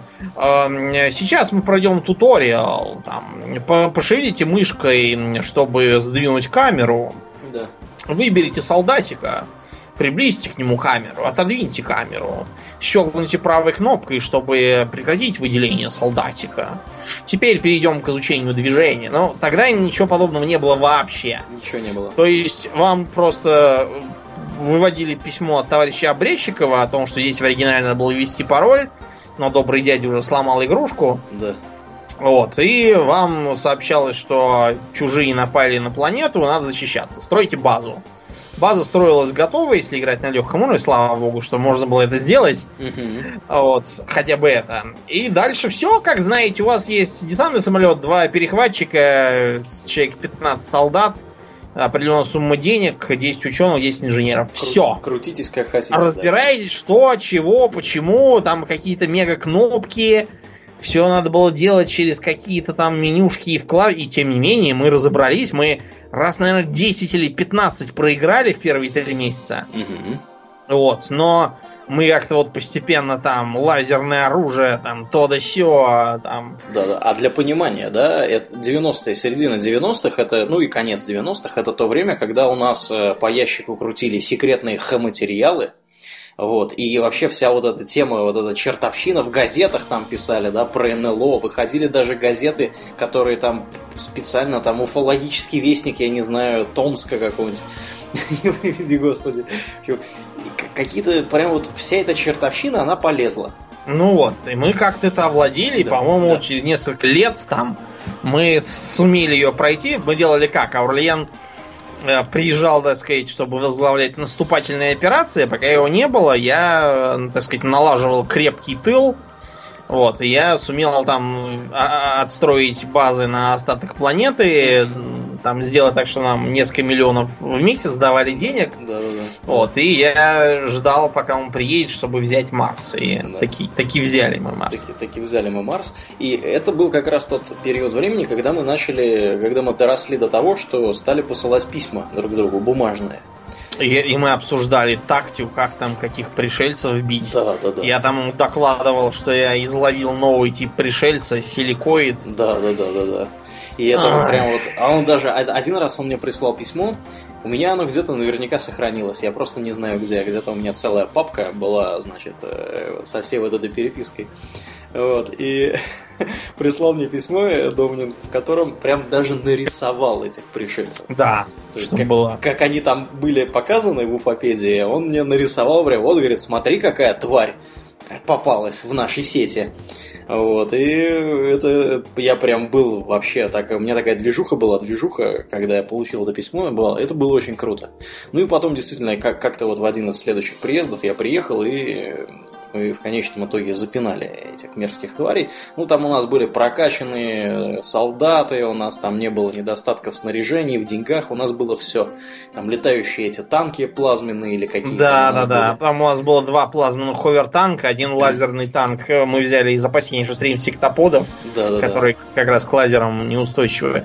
И все-таки у меня там когда я играю, не знаю, я, я специально загрузился, чтобы самому тоже сыграть. Да, да, да. Последний бой. У меня там полковник Сумьета Никова под действием пришельцев э, смертельно ранила капитана Кенджи Такамуру. Я прямо переживал. А, блин, как мы переживали по Зигфриду Шульцу, да, да. который пал я из-за моей дурости. Я вместо того, чтобы стрелять очередью, решил, что он с одного попадания из лазерной винтовки в упор убьет Мутона, а там еще один выскочил, они его изрешители вдвоем. Да, да, ну ты не знал дома, а, ты не знал, что да. там был второй Мутон. Да, ну, в общем, у нас в этом. посттравматический синдром там да. из детства. От этого. Да. А потом, потом Warcraft 2 появился. Да, Warcraft 2 я впервые увидел, опять же, у своего соседа, который был с, с компом. И я увидел следующего. Там была, по-моему, первая миссия за орков. А, и там я увидел, что, значит, Батрак забегает в шахту, там включается свет. Да. Батрак выбегает из шахты с мешком и несет на базу повторить. И мне это просто поразило. Да, да. И это потому было... что... Угу, угу. Почему? Ну, во-первых, потому что они сами там бегают, что-то добывают, такое красивое. Да, да, да. Это было по, по как бы по тем временам это было просто вот небывалое да. достижение графики. Художественно. Да, и это было нарисовано классно. Это до сих пор нарисовано классно, если вы найдете скриншоты второго Warcraft, если вы вдруг не, как бы его не играли по какой-то причине. Э, они безумно мелкие, но они выглядят, это просто, это, ну, это шедевральная графика. Да, и кроме того, мне тоже показали, вот с моей можно их сделать, чтобы они патрулировали. И там одного Гранта и одного Батрака отправили ходить влево-вправо. Угу. И я такой, блин, они сами ходят влево-вправо, охренеть, как это, как это реалистично, и они да, так да, реалистично. И потом, значит, прибегает там этот самый рыцарь, пехотинец, один из трех, которые там на карте были. Да. И, в общем, э, его убивают, и э, он, он типа так медленно разлагается, там от него там скелет мясо, вот, скелет. Да, Я думаю, ой, блин, до чего дошел прогресс-то? Да. Вот оно. Я, в общем, выцеганил у этого друга диск с вторым Варкрафтом и стал играть, и там, и там заставки были, и я просто такой ничего не понимаю, что происходит, но, в общем, главное, понятно, что орки злые напали. Угу. Ой, и, в общем, в это все играл. Причем, вот что интересно, тогда была такая еще вещь, как чит. Угу. А, вообще-то читы вводились еще от старых игр в этих шутерах из-за того, что ну, вместо режима отладки, чтобы 20 раз не перепроходить там то так, то сяк, лучше было ввести там какой-нибудь режим бога и попробовать побегать быстренько по уровню, посмотреть, все ли срабатывает, можно ну, ли его нормально пройти да. и так далее, не тратя время. Uh, все ли оружие там нормально функционирует. Uh, а оно пролезло и, так сказать, к народу. Потому что игры, повторяюсь, были зубодробительными по сложности, и вот это вот часто помогало. Мы, например, играли в а, деревенское буйство. Был, была и такая у нас игра. Это был клон, ну не клон, скорее такой глобальный мод к Дюку Нюкему на том же самом движке Build. Угу. Где надо было играть за реднека американского, который ходил по своей арканзащине. Вот. И эм, превозмогал всяких зомбированных э, колхозников и пришельцев, чтобы найти свою призовую свиноматку Бетти. Нам это запомнилось тем, что там, во-первых, можно было поправлять здоровье напиваясь, правда, от этого можно было уронить ружье и по стенке так ползти медленно, потому что ходить было невозможно, пока не протрезвеешь. Вот, и там была еще озвучка, которую мы, правда, не сразу ну, включили, довольствуясь текстовыми надписями, но там и тексты тоже были. Например, вместо загрузки там было написано «гружусь». Да, да, да. Вот. А, когда находили бутылку спиртного, там писали дешевое, вонючее виски. А Акваланг назывался «Сосущая пылесосина». Да-да-да. В общем, да, это тоже было весело. Мы играли с кодом на все оружие, потому что у нас не было кода на бессмертие, а тут мы с ним играли. Вот, мы все компенсировали неумелость вот так. Тоже играли вдвоем. Я был за, за управлением, типа тракториста, а Ульян сидел с мышкой и постреливал. Стрелял, да-да-да, это была потеха еще та. Да, это было вот такое. Ну, и тогда, разумеется, для народа стали делать русификации.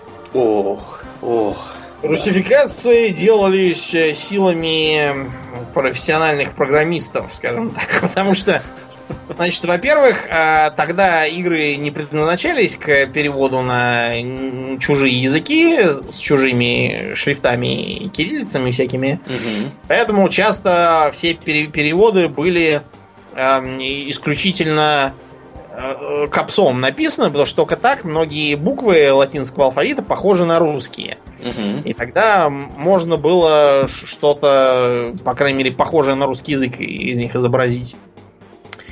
Вот, переводы э, велись, э, бог знает э, как. То есть там э, все переводилось то промптом, э, то и какими-то неизвестными мне мутантами. Я даже не знаю, что. Мутанты. Да, такое было. В общем, из, из вот этих вот из, из вот этих вот что вспоминается? Например, был такой вариант перевода про Соника. Там было что-то такое, знаете, как там какая-то там была мега фраза. А, вот что было написано. А, Цопис телепортирован в Пукан Дырой.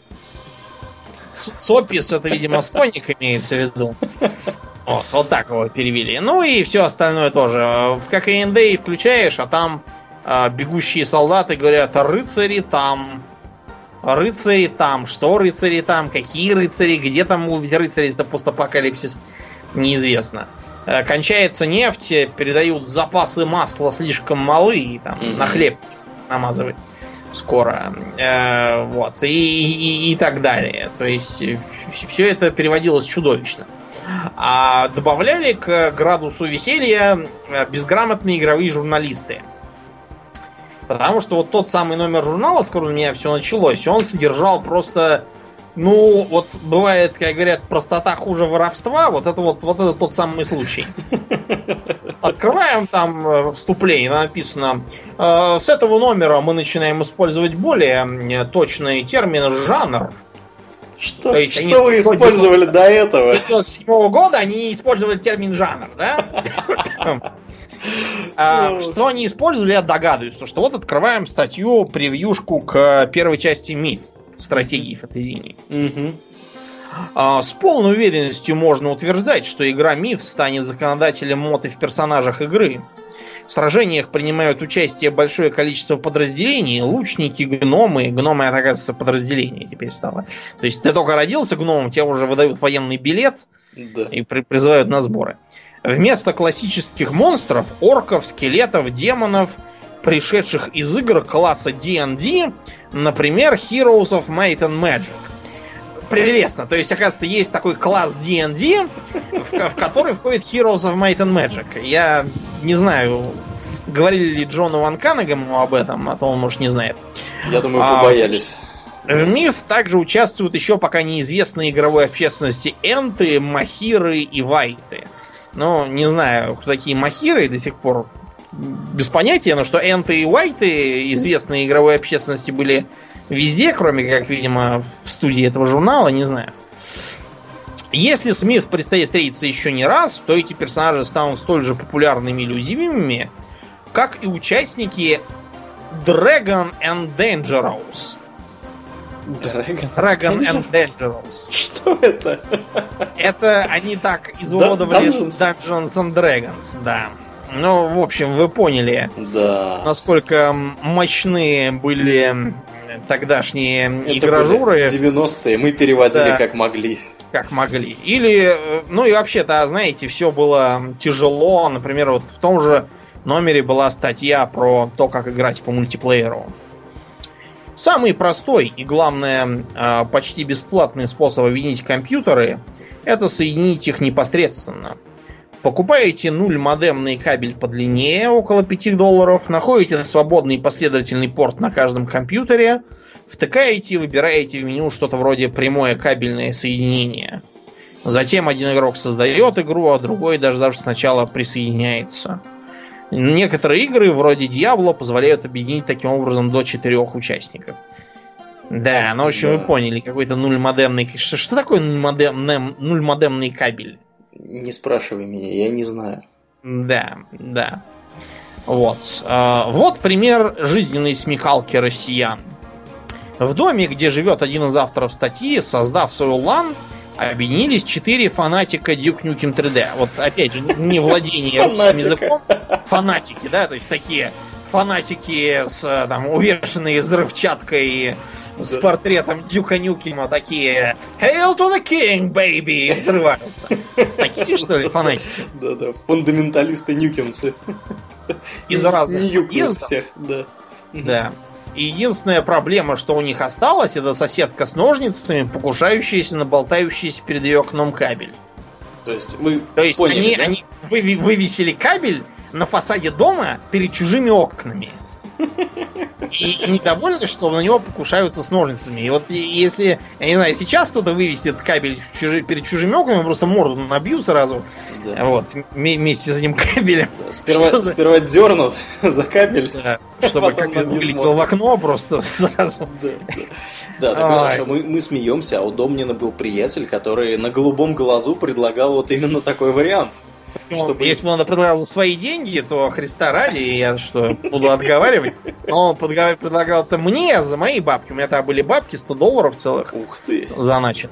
Я же говорю, он крутой был в детстве. А я, я просто, я, да, я на кризисе 98 -го года я поднялся, потому что я... У меня тогда было, по-моему, 700 или 800 рублей. Угу. Я их одолжил своему отцу. Да. Вот. А он э, отдал уже после того, как был кризис, он их отдал при этом долларами, потому что у него не было рублей. Он благоразумно их не переводил в рубли, чтобы завтра еще что-нибудь там не случилось. Ну да. Вот он мне это отдал долларами, так что я внезапно разбогател. Вот. И 100 долларов у меня лежали, по-моему, года, наверное, до 2000, не знаю, там, 2005 или 2006 даже. Пока а, я озолотился ты на этих 100 долларах. Да. Да, да. В общем, он мне предлагал, что значит он купит кабель, э, он вывесит его у себя на 11 этаже, или на каком там был этаже, mm-hmm. на 14 И, и он как его раскачивать. Да. А я его поймаю руками. Да, я даже не хочу обсуждать этот идиотизм. А, Домнин мог вывалиться из окна, скажем прямо, пока ловил бы этот ну, кабель.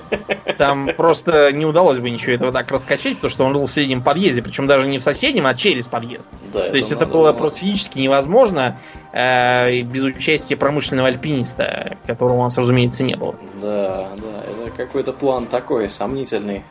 А вот, а еще помимо просто переводчиков были еще и э, переводчики, которые не переводили, а просто все переиграли. То есть э, так, например, э, игра Neverhood, пластилиновый квест, который недавно неудачно пытались пере пересделать, так сказать. Mm-hmm, mm-hmm. Его у нас распространяли как игру «Не верь в худо». Да, это... И там была, был сюжет, оказывается, про борьбу против э, какого-то там глюкавого Windows. То есть, я так понял, что они просто не смогли перевести про что там и наградили ахинеи из программистского, так сказать, юмора. Ну, как, как поняли, так и написали. В меру, да, своей, своей... Упоротости. Да, профессии. Да, вот э, э, и что еще? А, помимо того, что не было баланса между сторонами в играх, там еще вот как, как пить дать, половина, если застроили, половина твоих же войск будет бесполезной. Ну или, как вариант, полезной, пока нет следующего. Потому что он тут же его совершенно заменяет и делает бессмысленным. Если это какая-нибудь там э, РПГ, то там половина заклинаний будет бессмысленными, то есть недействующими. Или там каких-нибудь способностей. Вот Например, вспомним даже такой прославленный Fallout. Угу. тогда у нас заявился новый друг, который этим Fallout просто бредил. Заодно он еще бредил XCOM и Дюной, вот, который мы тоже играли. На этой почве мы с ним живо сошлись. Да, да.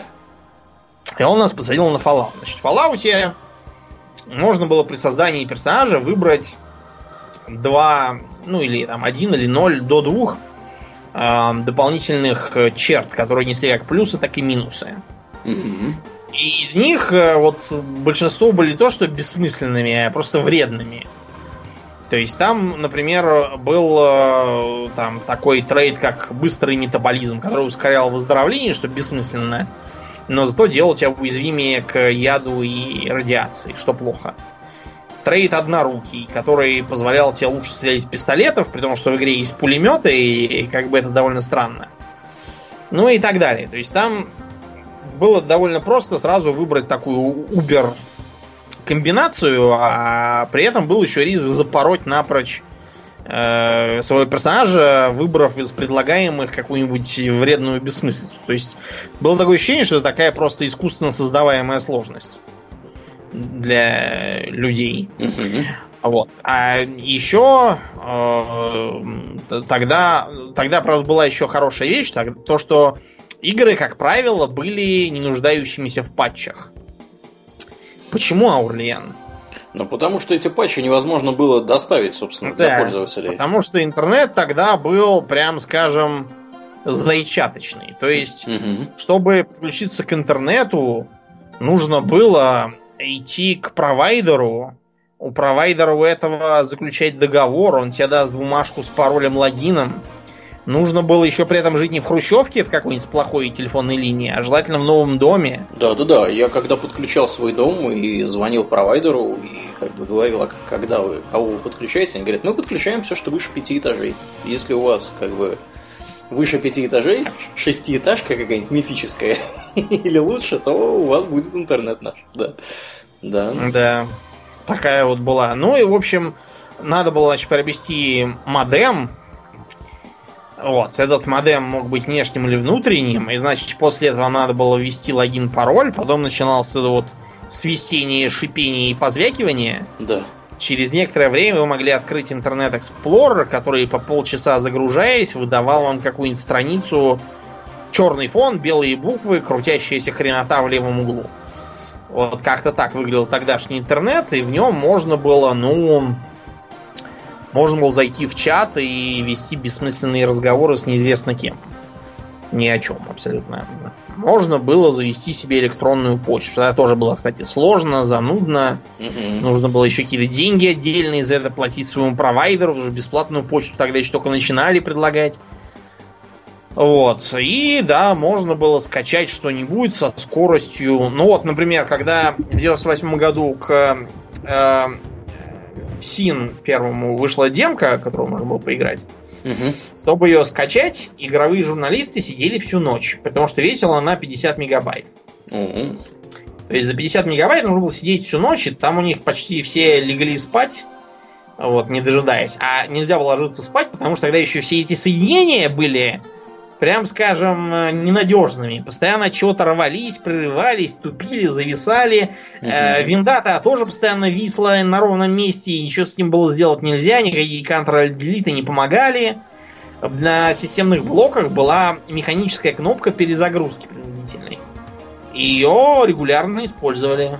Да, ну что, э, Power была кнопка незадолго для этого на системных блоках которая заставляла компьютер работать в два раза быстрее. Процессор, точнее. Ты имеешь в виду кнопку турбо? Турбо, да, да. Извините, да, я говорю. Дело просто в том, что э, в раннюю эпоху э, какую-то там скорость выполнения программных операций по-моему, я не программист, могу путать, привязывали к, тактате, к тактовой частоте компьютера э, процессора. Процессора, да, да, да. Угу. И из-за этого некоторые старые программы начинали на новых процессорах носиться как будто в задницу раненые. Угу. Вот для этого была сделана кнопка турбо, чтобы их перевести на, так сказать, более щадящий режим. Да, это, кстати, с привязкой к частоте процессора, это большая проблема для людей, которые хотят поиграть на какой-нибудь Windows машине в, например, старый XCOM, первый enemy unknown, да, Потому что, когда вы выходите в Geoscape, вот в эту вот карту, да, в глобус, он у вас начинает, время у вас там начинает идти просто с бешеной скоростью, потому что оно привязано именно к тактовой частоте процессора, а у вас там какой-нибудь, я не знаю, Core чего-нибудь, там Core 2 чего-нибудь или чего-нибудь, Quad чего-нибудь. Вот, и там время просто не успели оглянуться, прошло уже три года. Вот, кстати говоря, вот этот боксер, который я использую, он вот эту проблему решает. Там время идет как надо. Вот. Угу. Это отдельная проблема, да, да, да. Угу. Вот. А еще в ту эпоху было периодически, были э, так называемые бумы жанровые. То есть первым жанровым бумом, наверное, были э, first person шутеры, то есть вот эти вот стрелялки от первого лица. Да. Вышел Doom, за ним понеслось все эти дюки-нюкими, квейки, вышло еще много чего другого. Descent, например, из более-менее оригинального. Турок, первый. Какие-то там марафоны, еще там чего-то. А потом, когда э, после Варкрафта и первого Command Conquer люди такие, ого, бывают стратегии, начался бум стратегии. Вот в этом номере с 97 год всяких анонсов стратегий выше крыши. Какие-то игры трехмерные стратегии про какой-то там Юпитер. И нет, это не Nexus. Называется Conquest Earth. Еще одна Dark Colony про Марс, про какой-то, и борьбу там тоже со всеми. Э, вот. Какой-то Uprising, ну, вроде вышел. Star Command Revolution, который пытался выйти раньше Старкрафта и сделать нечто типа игры типа Старкрафта в космосе.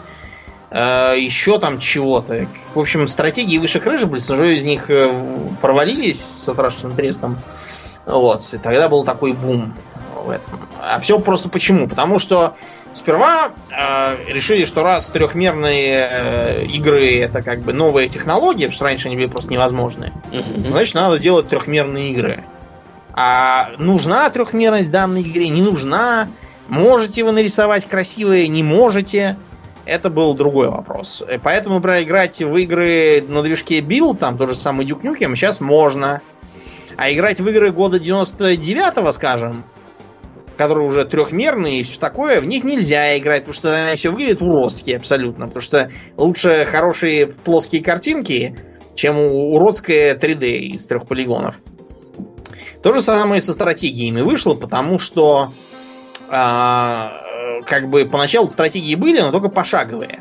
Просто потому что не позволяла скорость тогдашних компов. А когда позволила, сразу оказалось, что вот столько стратегий реального времени не нужны, а все остальное идет по боку. Вот. Эм, Еще тогдашние игры были наполнены секретами. Угу. Всякими.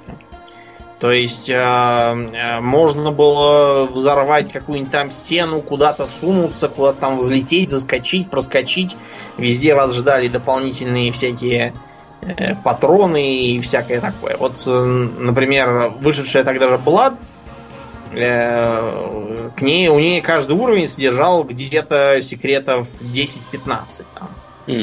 Э, например, там что вот я вижу сейчас.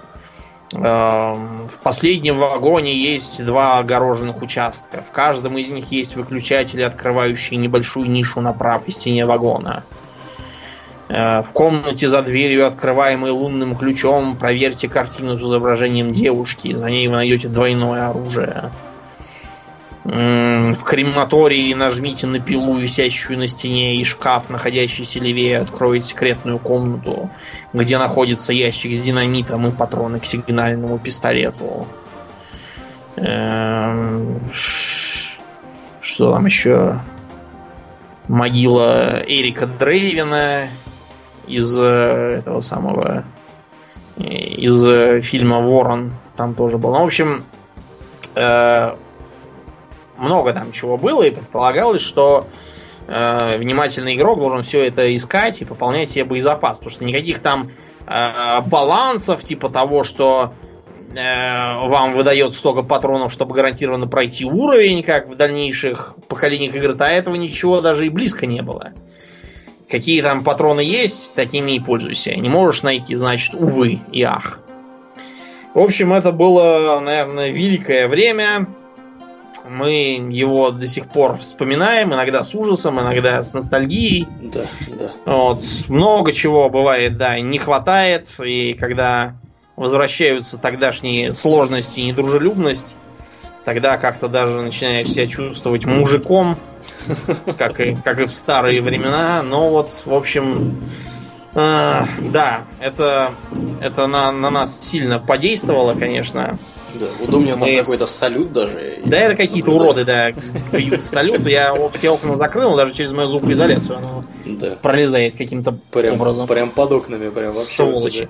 Ты, ты еще, это еще что? Вот сейчас будет лето, будет жара, я буду сидеть с открытыми окнами, а у меня прямо на уровне моего этажа угу. на фонарных столбах репродукторы через которые там должны объявлять, что, так сказать, ядерная война, все умрут. О-о. А периодически их тестируют, чтобы, ну, не оказалось, что ядерная война, а нам не Они сказали. ничего не работает, да, да. Тестируют их следующим способом. Первый. Э, начинаем передавать э, женским голосом мерный отчет. Один, два, три, 158, 159. Вот это вот, эти в уши долбит э, весь день. Оно несколько нервирует. Вариант номер два еще хуже. Э, начинаем передавать э, какие-то радиопьесы из бог знает каких годов. Абсолютно неинтересные и даже тошнотворные. Но вот э, изволь это слушать. А закрыть нельзя, потому что... Вот, потому. Я сперва, когда это услышал, даже решил, что это кто-то через э, машинную стереосистему вещает. И несмотря на то, что шел ливень, выбежал на улицу, чтобы набить им морду. Вот, но обнаружил, что никаких машин нет, а это горланит репродуктор, оказывается. Да. И, в общем, зря выбегал под ливень. Да, зря выбегал. Ну, зато проветрился слегка. Да, да. В общем, это было великое время, это было ужасное время. Это были наши лучшие годы, это были наши худшие годы. Я думаю, что на этом мы, в общем-то, на сегодня закончим историю, да. потому что мы можем мы рассказывать этому... бесконечно. Мы не, не поговорили, например, про героев меча и магии. Но Герой Меча и Магии это на самом деле чуть более поздняя эпоха. Да. Это уже для меня там год 99 Мы в, след... в следующих выпусках обязательно вернемся и продолжим про героев Меча да. и Магии. И про наш э, мега опыт с Blade of Darkness. Ага. Вот, и про наши. Про, про то, как Аурлиен играл в третий Warcraft. Да, да, да, да. Вот, и все это мне пересказывал, э, чтобы я тоже ходил по друзьям и играл в них.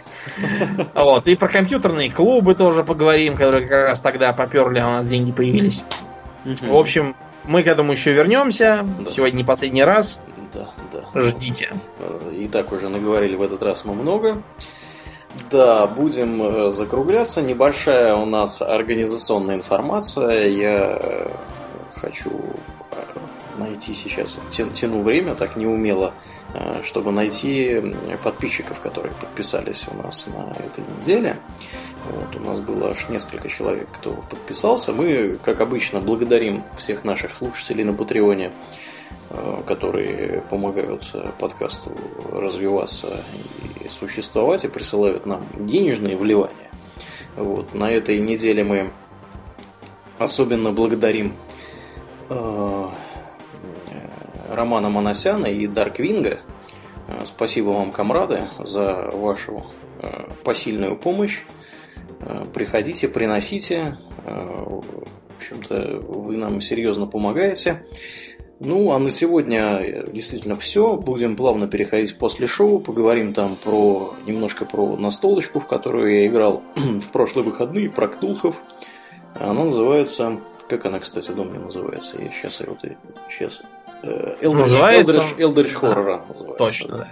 Да, ну вот впечатлениями я поделюсь после шоу. Да, а на сегодня действительно все. Я напоминаю, что вы слушали 190-й выпуск подкаста Хобби Токс. А с вами были его постоянные ведущие Домнин и Аурли. Спасибо, Домнин. Всего хорошего, друзья. Пока.